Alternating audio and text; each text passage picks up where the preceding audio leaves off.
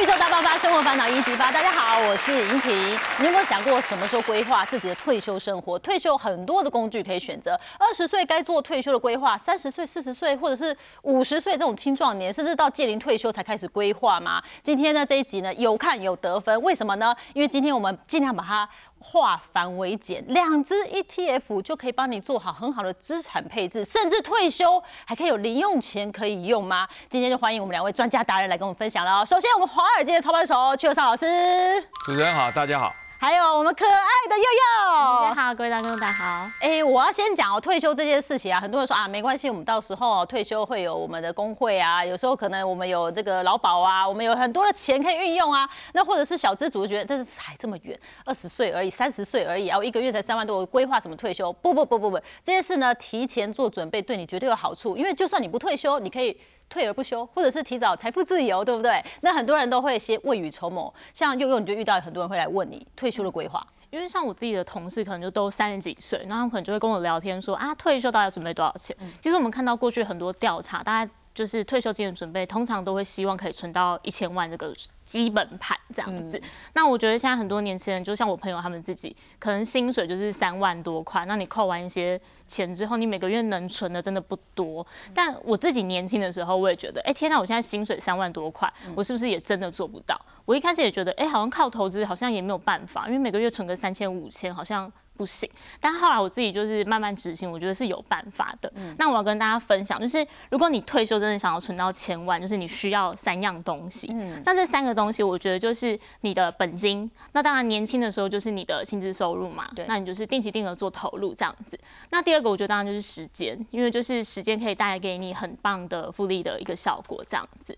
那第三个，我觉得是报酬率的部分，因为你不可能有本金有时间，但是你放在一个比如说定存，那时候就没什么意义。那比如说报酬率的话，我们以台股就是近十年的报酬率来看的话，大概平均年化是八 percent 左右。那我们要怎么存呢？就是我帮大家做一个试算，就是如果你每个月存五千块定期定额的做法，小资族做得到。对，小资，我觉得五千块可能一开始，如果你觉得你薪水真的太少，没有关系，那你就是前面先三千之类的。那随着你薪水增加，再慢慢投入。但因为我们为了试算方便，我们是做比较简单，就是你假设每个月就投五千块。然后我们就是以就是年复合的报酬率去算的话，其实你可以看到，我们一开始第一年你可能总共只投了六万，那你慢慢存，我们先讲结论，你每个月存五千块，三十五年后基本上你放在假设像台股市值型的 ETF 年化报酬率八 percent 来算的话，你到三十五年之后，你大概可以累积到一千多万的，就是资产的账。所以二十五岁开始做都还没退休呢。对，而且这中间如果你可以办呃有办法在低档加码的话，其实会。更快去达成你的目标，效果会更好。对，但我觉得这也要提醒大家两件事，因为你其实可以发现说，你前面累积其实比较辛苦，你要到第十二年的时候，你的资金才会到百万。嗯，因为前面你的本金不大嘛，所以你滚雪球的效果就没有这么好。所以你前面真的要比较有耐心，要有纪律的去做执行。嗯，那我觉得第二个要提醒大家的是说，因为股市不可能每年都在过年就是都挣报酬，像去年跌很惨嘛，但今年上半年又非常好，所以你要有耐心的去看。说，哎，今年可能大跌，你也不可以失去纪律就停口。嗯，对，大概两个很重要的要提醒大家。对，听起来是可以执行，然后这方向好像也做得到。可是崔老师，你同意吗？如果我要做我的退休规划，我现在大概三十来岁，我还算很年轻，那我把钱投入股市，它会是一个退休金规划的好的方向吗？那原则上哈，那对一般退休组的人啊，或者准备退休的一个投资人，常会犯犯的一个迷失啊。就是股灾来的时候，有时候会跑错方向啊。好，那今天我们要想办法来让大家用一个最简单的方式。嗯，好，我们举一个例子哦。二零零八年那年的话，股市跌了大概三十几趴嘛，快三十七。所以那个时候大家是不是觉得风声鹤唳，要放无薪假啦？是不是开始？这时候一般投资者会怎么样？会想往安全的地方走，对，对不对？所以我们就用两种结果。嗯，同样是二十万哦。同样是二十万，二十二十万来讲哈，二十万美金，二十万。薛老师，我们都用美金计价，用二十万美金。是，那一共就是选择公债，嗯，很安全。是，就一放进来呢，我们就来看哈，这边是，那这边是往股票走，嗯，越往感觉好像是很危险。那我们常半开玩笑讲，那通缉犯有时候都故意住在警察局隔壁，哦，感觉很危险，其实很安全。对对对，你可以看啊，到 到这里来讲的话哈，如果二十万的话，到了二零一五年哈，这边可以变多少？五十二万。啊。公债多少？从二十万变多少？二十六。六，哎，这边赚哦六万，这边赚多少？快五快二十五万，嗯。对不对？这是我第一本书的时候写，说要到这个位置。是，那经过七年之后，这本书现在在改版，嗯，那我们再看这个策略对不对？往后推七年，往后推七年 到二零二几年，你看啊，到二零二二年，去年。对。这边你看它跌哦，去年还跌十八趴，我都把它算进来负十八趴，负十八趴，结果会变多少？一百一百一十一十万，二十万变一百一十万。哎呦，公债呢，从这里的二十六万变到这边是多少？二十八万，多两啊多几万，多两万，多两万美金，这边多五十万美金。这里就叫投资个寂寞，这里叫做真的大不要紧，怎么会差那么多？原因就是你以为它安全的地方，事实上股票跌大重跌之后，通常是逢低加码的。如果你了解金钱的运作跟市场的运作法则，就会改变。就像刚才佑佑的，让你看到哪怕是五千块，嗯你做到六十五岁都可以接近有机会达到一千万。嗯，所以各位，如果你了解金钱是运作，跟市场是这样运作，嗯你的方向感就会不一样。这一个就是很清楚，我告诉你，我如果二十万美元，我把全部投入股市，你看到最后的结果，跟我全部投入债市最后的结果，哈，虽然两个都有一些收获，但是收获的落差很大。所以刚才你说要不要进入证券市场？要，但是你不要买单一个股。哦，待会我们就谈，因为单一个股，台积电跟宏达电两是这两家公司名字都有电，嗯，但电的威力不一样。啊一个电的你想跳楼100万伏特，跟一个电的你想跳楼，一个电的像上天堂。所以不要买个股。所以我们待会来讨论的话就是这个。对，好吧那阙老师今天带他新书来了哈，也就是我们没有学习到的资产配置这件事情哦，这是很重要的事情，而且巴菲特他也在持续的做。好，那我们就来讲啊，如果你是要为未来的退休金做规划的话，其实好像 ETF 是一个方向，可是市值型 ETF 哦，其实大家都有一些参考的目标跟方向了，好像呃选项也蛮多的，对不对？又该怎么选呢？嗯，我自己的做法啦，就是我在选的时候会参考主要三个东西。呃，第一个是基金规模，那因为是考量到它下市风险跟流动性风险。那以下市的这个问题来说的话，呃，以目前政府的规定是说，呃，股票型基金它通常会有一个定一个门槛。那股票型常见的门槛是近三十个营业日，平均就是低于一亿元的话，基金规模低于一亿元，它可能就会有下市的风险。所以你不要去挑到那个基金规模太小的，那一方面它流动性也会比较不好。那再来第二个，我会观察是它过去的绩效。我比较不会去看短期，我会看三年、五年，甚至到十年的一个长期表现。很多人可能会觉得说，哦，去年可能比如说谁谁谁涨最多就买它，但我自己就是在观察 ETF 的时候，我其实有发现说，某一些选股策略它可能在某一些年度的表现会特别好，所以你搞不好就刚好是选到去年特别适合这档 ETF 的表现的环境的这个状况，所以我其实会观察比较长期的。但我也不是说什么哦，比如说它五年绩效最好我就买它，我也不是，因为我觉得你还要考虑到一件事情，就是你自己投资的一些心理。因为像最近很多市值型的 ETF，从一开始最纯市值，比如说零零五零、零六二零八，这就单纯用市值选股。那后来其实有一些就是会加一些呃，比如说 ESG 或是低碳这种，就是看你自己认不认同这些新的选股因子。它如果跌越多，我就有机会加码，或者是我定期定额，我就在这时候给它多加一点点。那我觉得讲到加码这件事情，就像刚刚阙老师说的，就是你股灾来的时候，千万不要在这个时候去停掉你的股票账户，反而要勇敢，因为跌完了嘛，你要勇敢去做加码。那以我自己来说，我会使用一个免费的工具，身为小资女，免费工具一定要使用。这个东西叫做乐活五线谱。那它这个其实你去网站上搜寻乐活五线谱，就可以看得到。然后你进去之后呢，你就可以看到这个呃，它其实很简单，因为你。它已经帮你预设好要跑的资料，所以你只要输入你想要看的标的，那它比较适合用在比如说呃加权指数或是 ETF 这种个股比较不适合啦。然后呃像我自己可能就会我因为我自己其实有定期买零零六九二，那我去年的时候就是用这个，然后我就输入零六九二之后按绘图，那它会跑什么东西出来呢？它会跑一个五线谱，哦，类似这样的东西，它就是真的很简单，就是五条线。那我们可以简单认识它一下，就是中间那条线叫做趋势线。嗯，所以基本上你就大概知道说，哎、它这个呃股价，我们会观察两个事情，第一个就是它是不是左低右高。那如果长期来看它是左低右高的话，就表示说它是一个长期趋势向上的标的。嗯，那在我会观察第二件事情，就是它的位阶在哪边。那我们刚刚讲说中间是趋势线嘛，所以表示股价会长期跟着这条趋势线移动。那简单来说，它就是一个呃，因为它是一个均值回归数学的概念，比较难，但是简单理解就是。大盘大涨的时候，就是比如说零六九的大涨的时候，它会慢慢再跌回趋势线；但它大跌的时候，它会慢慢再涨回趋势线。所以我去年自己就是在呃股灾十月的时候，我就是点这个乐活五线谱，然后发现它可能跌到。呃，趋势线下面一条我们叫悲观线，然后再下一条是极悲观线，我就会在这两条线的时候分别做加码。对，那我自己加码的原则是跌越多加越多。那比如说我原本一个月定期定额假设一万好了，我跌到悲观线的时候，可能就会再多买个一万。那跌到极悲观线，可能就是再多买两万，就类似。就是越跌越买这样是，嗯，所以就是大家可以考虑哦，市值型 ETF 它是一个方向，然后你可以在它悲观的时候去加码它。好，那现在有个重点来了，就是我们要做巴菲特爷爷偷偷在做的事情。阙老师，我们资产配置很重要，所谓资产配置就是股加债，对不对？对，基本上哈，资产配置。呃，其实我们今天不要让大家学太多东西，用简一简预反。嗯，那来看一下巴菲特，他大概很多人对巴菲特，我觉得有点没有完全了解。嗯，巴菲特他其实有七项资产，你看保险业，这是伯伯克夏他有个公司。嗯，巴菲特就说过一句话，他说你要了解我们公司，你要了解伯克夏，你要了解保险业。嗯，如果你不了解保险业，你就不知道我们是怎么运作。是，你看他有子公司。嗯，啊。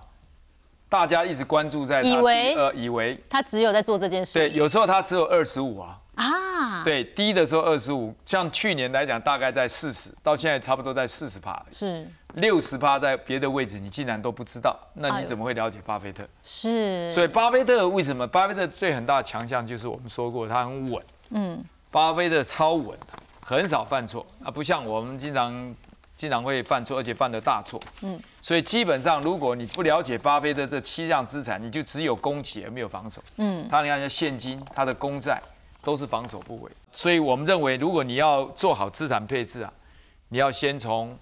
这两个方向，因为我们跟八爷爷不一样，我没有办法开很多子公司，我也没办法有一手的现金。是，but 我有聪明的老大跟阙老师教我们的方法，我们可以做资产的配置。那如果记得我们上一次有节目跟大家分享到资产配置的话，我们就抓那个比例啊，好，可能股六在市哦。那怎么做呢？我就快速跟大家讲一下哈，就是我们的钱呢，如果股六债市做这样的搭配，但是因为没有每一天都在过年，所以有时候股票会往下掉啊。不小心我债券上来了，所以你每年要做一件事情，就是去把这个吼失调的比例啊，我想办法呢把它做再平衡。所谓再平衡，就是呢让它维持六十四十，也就是你债市赚钱就挪到了股市来，那这个债市就会自然比例就下降哈。这上次老师教的第一堂课，但是今天老师吼有精华中的精华跟我们讲，我们透过股债的债平衡的做法，哎，来听听一位真实的案例。这位老胡先生，对，六十岁，嗯，哦，他也要来做股债的再平衡，对不对？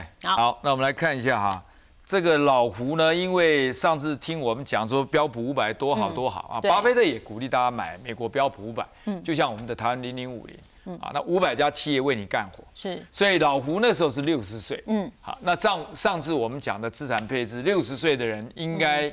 他的防守部位应该用多少？你还有没有印象？防守就六十嘛。对，对我现在六十岁。六十岁呢，防守部位就债券部位应该六十。嗯。可是老夫呢，当时就不信邪啊，因为看的都是股市在上涨。是。所以他在两千年的时候呢，他还是要用五十五十。哦。他说我中毒太深，中了老师阙老师的毒太深，我觉得还是要五十五十啊，因为太太看好五十五十了。嗯。好，结果两千年股灾一来啊。嗯。从二十五万开始，就他每一年拿一万二了。哦，因为他退休了。一万二美金，对，一万二美金差不多算起来可能三十六万到四十万台币。嗯。一个月大概四万左右了，三万多啊，三万多再加上劳保，大概算起来一一万多到两万就。所以日子过得去啦，还过得去，对。好，那基本上二十五万呢？你看他拿掉一万二变这个数字，再拿到一万二又变这个数字。是。那股债来讲的话，它等于是。所以到了十九万多啊，你看，两千零二年的时候，它这低于二十万，它开始有点慌。了，二十五万都变成二十万，有那种坐吃山空钱快没有的感觉。对，那所以呢，他好像又忍还好，是十九万、十八九万多啊，忍耐过去。到了两千零八年，哇，这一棒跌下来，你可以看啊，就大家跌股市就跌了超三十几趴嘛，看到没有？哦还好它有攻在防守，对挡了一下。嗯，那基本上你可以看，它就变成十八万五，又拿了一万二是啊。那时候金融海啸，大家说要放无薪假，而且又说什么可能会有经济大萧条。嗯他决定受不了，决定什么啊？杀在阿呆，杀在这个地方，他啊他不玩了。哦，他不玩了，他不玩了，那不玩了呢？结果呢？股灾一过去之后呢，我们再继续看。如果他愿意撑如果继续撑的话，愿意到二零二二年的话，你可以看哈，他继续拿哈，他这边还有三十四万八哦，哎呦喂啊，所以他一共拿走多少？如果一如果多如果不出这个问题的话，嗯他一共拿走了二十七万八，账户还剩下二十七万八，拿走了二十七万六，六万，嗯，总数是五十五万四。千五百七十七，所以呢，基本上有没有错呢？股债共舞有没有错？没有，哦但是比例不高，比例不对，哦，造成他在这一年低于二十万、二十五万的时候，加上当时大家都放无薪假，对一慌就卖掉。因为他不知道股票会跌到什么程度，对对对，而且说实在，对没有坚守下去没错没错。那正确的做法哈，阙老师真的要帮我们公布一下正确正确的做法，正常情况他是六十岁，对不对对？公债要多少？用六十。哦防守部位防六十。守多甚至有人是钱多胆小怕狗咬，像主持人的话，那 搞不好你要退成六十五也 OK 啊。哦，我可以更多这样子，对，哦也可以防守多一点，或多个五趴十趴去移动嘛。那你来看啊，这结果一样啊，同样是拿一万二、一万二、一万。每年都还要生活对费，他二十五万到二十一万七，他觉得说好像还好，因为二十五万都还在少一20万点点啊，你每年都有领钱，好像 OK，对，然后零八年他又拿了一万，但是打下来虽然打下来，可是他还是在二十万的感觉，哎呦，没对不对？跟那个十八万多差两万，十八万多是一字头，是，这个是二字头。是。我们现在讲的是美金哦，哈，对，美金，美金，美金，二字二字头，心理上你会感觉觉得好像还好，是。所以你看老他就老胡就撑过去了，嗯，在没有杀在金融海啸之后，那你来看他整个部分拿走了二十七万六一样，嗯，但账户是二十八万五，啊，那你看拿完还多的，事实上老胡拿了几年，二零年到二二年拿了二十三年，二22十二十二十三年，嗯。拿了二十三年的钱，你还没有拿光呢，还是二十八万五，比你的二十五万还多。多哎，对，事实上老胡啊，可以在第十年的时候给一个一万三、一万两千五百、一万三、一万三万五、一万四，嗯，越拿越多，然后在二十八万五的时候可以钱花光破产，破产上天堂。因为那时候已经八十几岁了，对，你看到这里已经八十二岁了嘛，如果六十岁来讲，好像已经就82够本了够本了。所以基本上到后面可以比例可以拉高。哦你可以看有做配置跟没有做配，老胡就不会杀在阿呆股，对，股灾是一定会来的，难免会来的。嗯，你没有保证哈，没有包生子哦这件事情，但是你要知道一件事，就是遇到股灾的做法，因为就连当时他如果是五十比五十，他也不至于走到那么糟，对其实还是可以有一些不一样的过法。但心理素质开始在波动。哎呦，好难哦。所以基本上我们来看一下，做一个小小小的一个对，告诉大家怎么应付股我们先跟。所有退休族好朋友讲一下，就是我们刚刚的这个哈资产配置啊，哈股债的配置是依照你的年龄哈，我们要有防守。那就算你配置是错的哦，那你还是要有生活费，都还是可以领哦，有更好的做法哦。那你来看啊，当时老胡其实最早的时候是攻击的部位嗯六十，他其实把当自己当做四十岁啊，哦。第一个案子是四十岁，如果这样子的话呢，其实啊，他摔跤的部分会更重，因为但是呢，老胡就做了第二次测试，是五十五十，刚才看过没？还是没有过关。嗯，到六十六十四十，防守比例够，到时候他才会告。好，你可以看啊，在这里如是五十四万哈，那应该怎么做？想办法这个发生这个事情的时候啊，第一个你可以停止扣款，哦，比如说这个一万二，对不对？你可能可以说这边只领四千，嗯，剩下还有八千，可能可以从你总是有银行的定存，嗯，啊，劳退或什么，之后这个地方里头呢，稍微做一些，比如保险的保单可以借一点。哦，对，对，就是说你从别的地方里头来，不要全部撤离。他老胡就在这里，全部撤离就输了。就算那发生股灾的时候，你就先暂缓。一个原则是不要杀在阿呆股，因为这颗球我们用的 ETF 是不会破产的橡皮球。如果是个股啊，杀在阿呆股，那也就认了，因为你是个股，你不知道它往下底跌多少。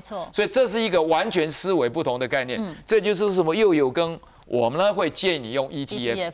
它是一个不会破的球的时候，你的攻击策略跟调整策略就要不一样，嗯，好吧？这就是你可以看，不取款产生的效果就很大。也就是说，下次你万一买 ETF 碰到股灾来的时候呢，第一个你不要往认为安全的地方走，你你反正一个原则，你如果用资产配置啊，对就把股灾的因素都已经给你考虑进来了。那薛老师，我要稍微偷偷的，嗯，呃，出卖一下我的好朋友施老师，施胜惠老师。哎哎，股灾谁没遇过？施老师遇的可多，对不对？对他也是因为当时遇到股灾，手上一手的股票，他怎么做？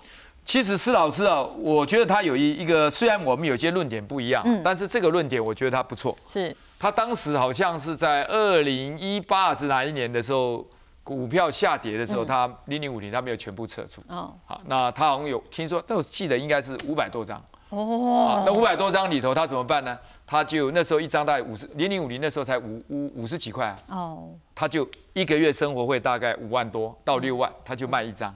哦，结果二零一八年的股灾大概经历的时间不会太长，可能不到十个月，是五百张卖不到十张，股灾已经结束了。哦，所以下次各位的时候，你就适度，比如就看我们一个月领一万二，对不对？你也可以领四千，这边领四千，那地方借一下，那地方周转一下，但是就是不要在这个生金蛋的鸡在最困难的时候杀的。所以施老师那招呢，我觉得不错，大家可以参考。如果你很多人在零零五零里头比例来高的话，施老师他的心理素质够，他就是一张够生活费就慢慢卖，嗯，哎，杜小月啦，杜小月，谁叫没错没错你每天，都在过年，对吃大鱼大肉，最近就稍微拮据一点。他这一招不错，哎哦，那一样是资产做配置，一样是股加债。其实又有我们小资族有小资族的做法，对不对？嗯，我觉得最近大家很喜欢一个话题，就是你怎么搭出月月零，因为每个月要生活费嘛。我觉得就是你观察最近的 ETF，其实很多发行都会变成季配息或者是双月配。等等等，但是现在最多的其实是季配的 ETF，所以就是呃，我想帮大家搭就是月月领的 ETF 的组合。但我觉得现在的是一个很棒的时机，是因为以前你想要领到不错的配息的话，你基本上如果你要用 ETF 的话，你就只能在高股息 ETF 里面找标的。但因为去年就是强力升息，所以今年很多债券 ETF，尤其是公司债、投资等级债 ETF，就已经可以看到接近六趴的殖利率这样子。所以这边也帮大家整理，就是呃，因为现在季配型的 ETF 它除息时间就大概分成三组，就是一四七呃一四七十，或是二五八十一，或是三六九，我们就把它分 A、B、C 三组。所以如果你想要组成月月配的话，因为它基本上就是除息后的一个月，你可以实际领到那个现金股息，所以基本上你就是只要搭出一年十二个月都可以有配息的 ETF 就可以，所以你就从 A、B、C 组里面各挑一档。那我现在帮里面就是帮大家整理的这个里面是呃目前比较热门的 ETF 这样子。是那比如说像如果你想要买呃一月的时候，你想要元大高股息，你就买零点五六。那你如果想要股债搭配的话，你就可以挑比如说像呃中呃元大美债二十年这一档也是最近非常多人在讨论的，就是你可以这样做搭配。是。那如果小资族啊，一个月只有三千块的话，我也可以用比较零散的方式去买嘛。我自己会建议说，呃，你不要，比如说你想要就三档嘛，嗯，但是你如果资金不多，你没办法一个月三档都扣，会先建议说你就先扣好一档，哦，专攻一档先专攻一档，然后等到你这一档每个月就是它季配，嗯，每一次每一季都可以领到三千块的话，你再开始再再去扣下一档。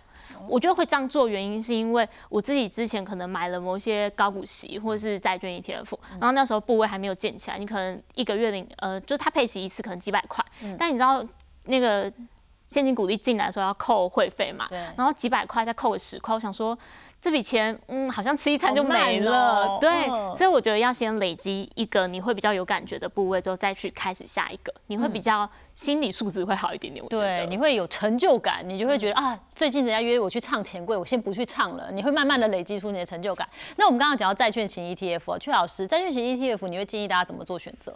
资产配置最大的一个精神就是有攻击有防守。嗯，那有些人呢使用比较偏好叫美国长期公债、TLT，就是二十年。年。期的。我会比较建议啊，用七年期、啊，短年期的、短间期。哦。因为第一个啊，一开始你的目的是什么？如果说站在资产配置这个战略的角度、高度的角度来看，公债跟股票里头要形成所谓一个攻击的一个犄角，一个攻击一个防守。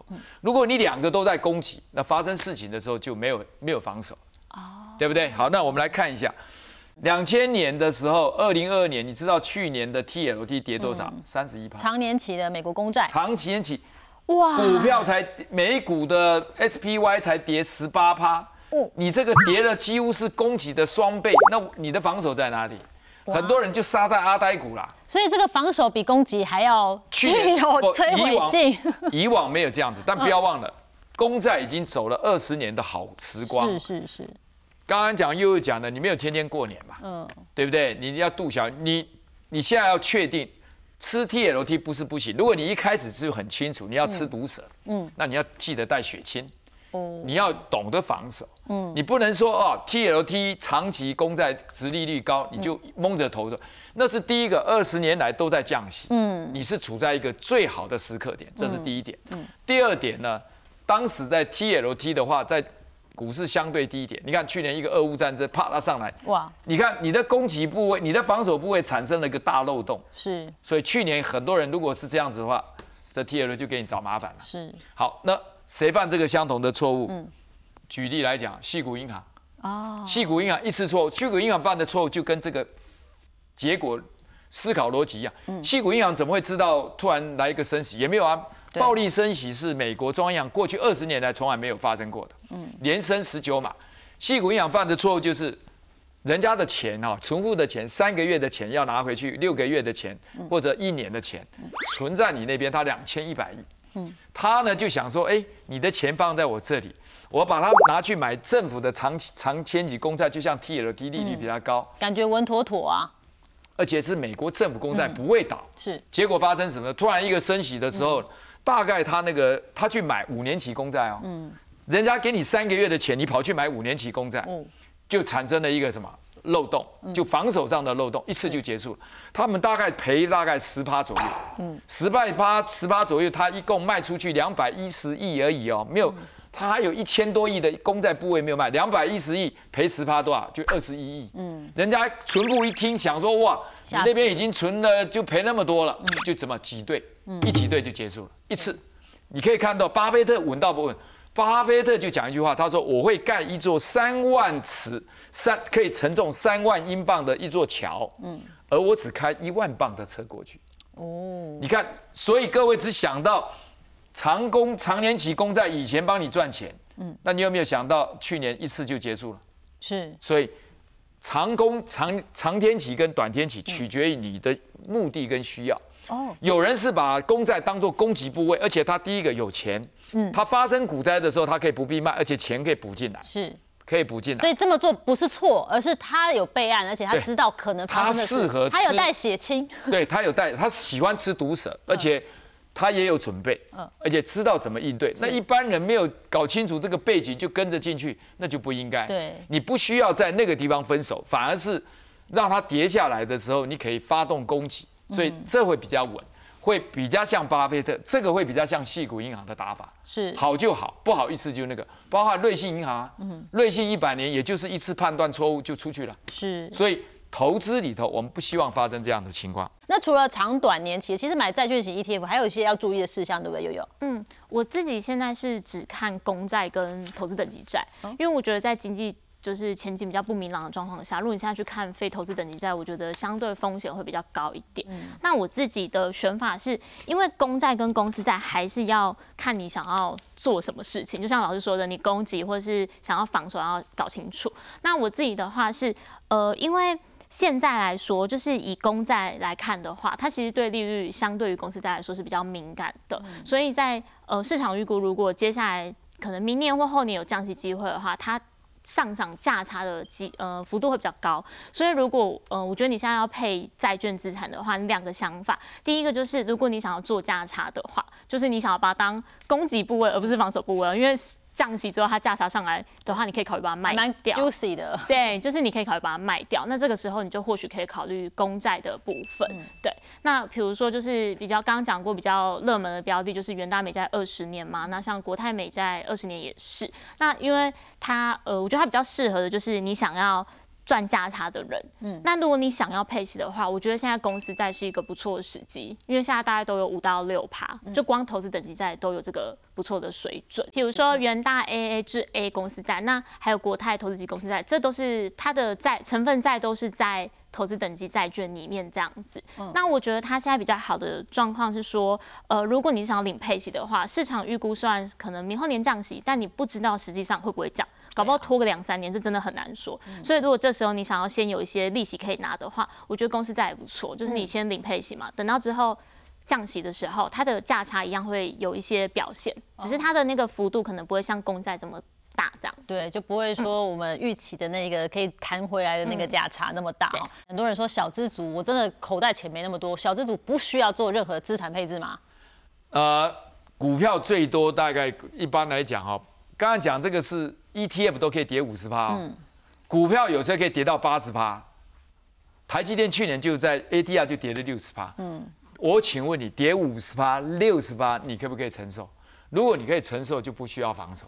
所以资产配置不是钱多钱少的也不是你是小资还是大资，大小资它通吃。一般原则上，只要你需要觉得防守安全，你就是而且不差了。嗯，你那个防守的部位在适当时机点，你可以看现在。